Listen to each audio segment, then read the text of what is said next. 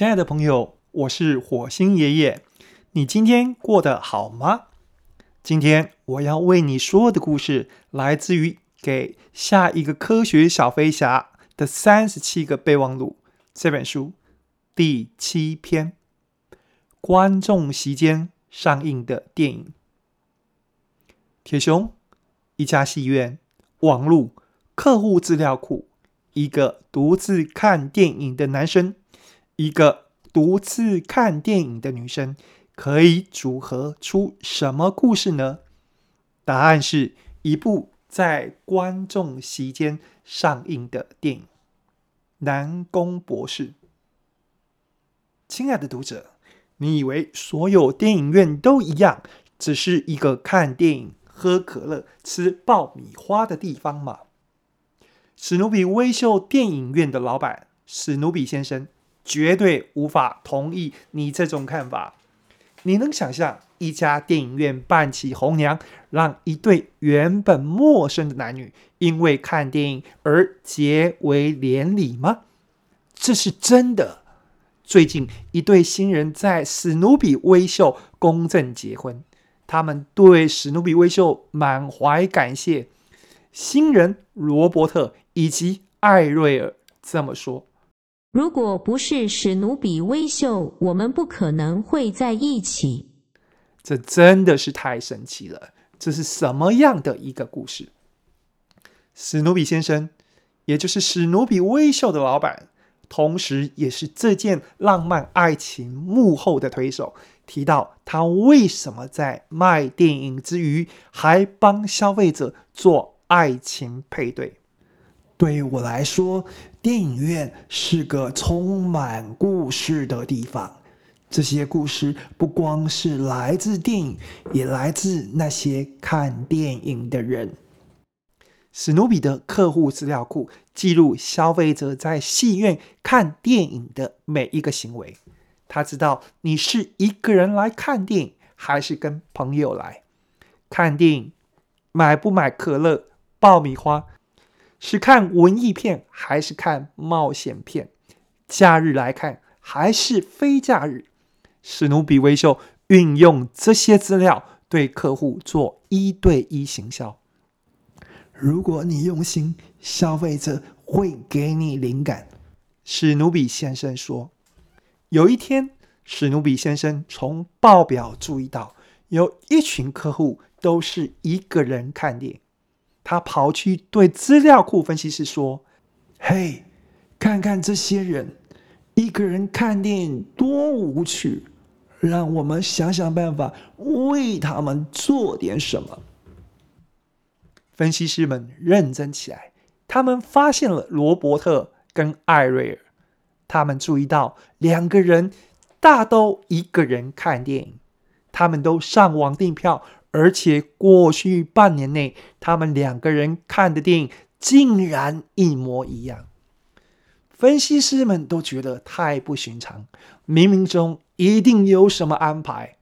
既然两个人看电影的品味相同，干脆他们就顺势扮起童话故事里的仙女，挥起仙女棒，帮两个人搭一座鹊桥。怎么做呢？有一天，他们发现艾瑞尔有上网订票，又是一个人。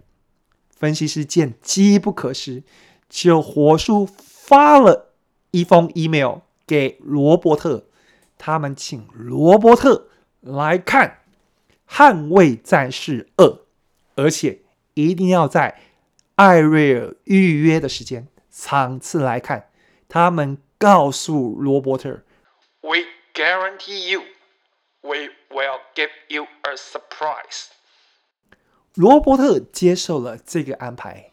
看电影那一天，罗伯特去领票，发现票根上有几行字，上面写着：“亲爱的罗伯特，等会坐在你右边的那个女生，过去半年来都跟你看一模一样的电影。”你难道不应该亲切地跟他打声招呼吗？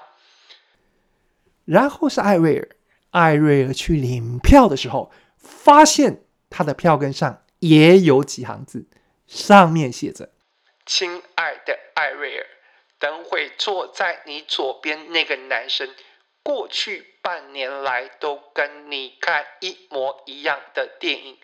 如果他跟你打招呼，请务必要回报他一个温柔的微笑。”一个礼拜后，让人雀跃的事情发生了。罗伯特和艾瑞尔一起来史努比威秀看电影。我们有一组调皮的资料库分析师，史努比先生说：“是的，这群分析师在办公室开香槟，热烈庆祝这个结果。他们密切观察罗伯特和艾瑞尔，注意到他们每个礼拜都一起来看电影。”持续三个月。然而，就像所有的爱情电影，没有曲折情节，就显不出爱情的浪漫。有一阵，他们发现两个人又恢复单独一个人看电影，一定是吵架了。分析师们研判，他们很快讨论出应对的立场。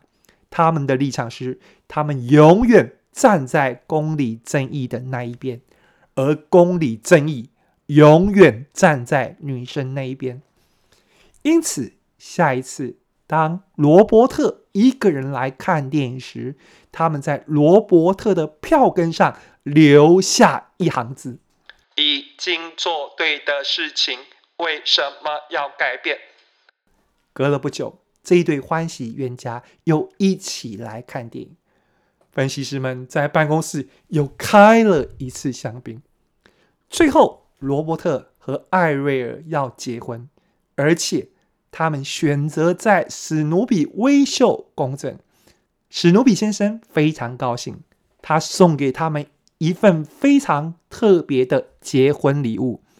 未来他们看电影都免费，而且保留他们当初定情的位置。好一个浪漫的故事，史努比先生。那么，能不能请您用一句话来描述史努比威秀？记者问。人生就像在史努比微秀看电影，你永远不知道你会跟谁坐在一起。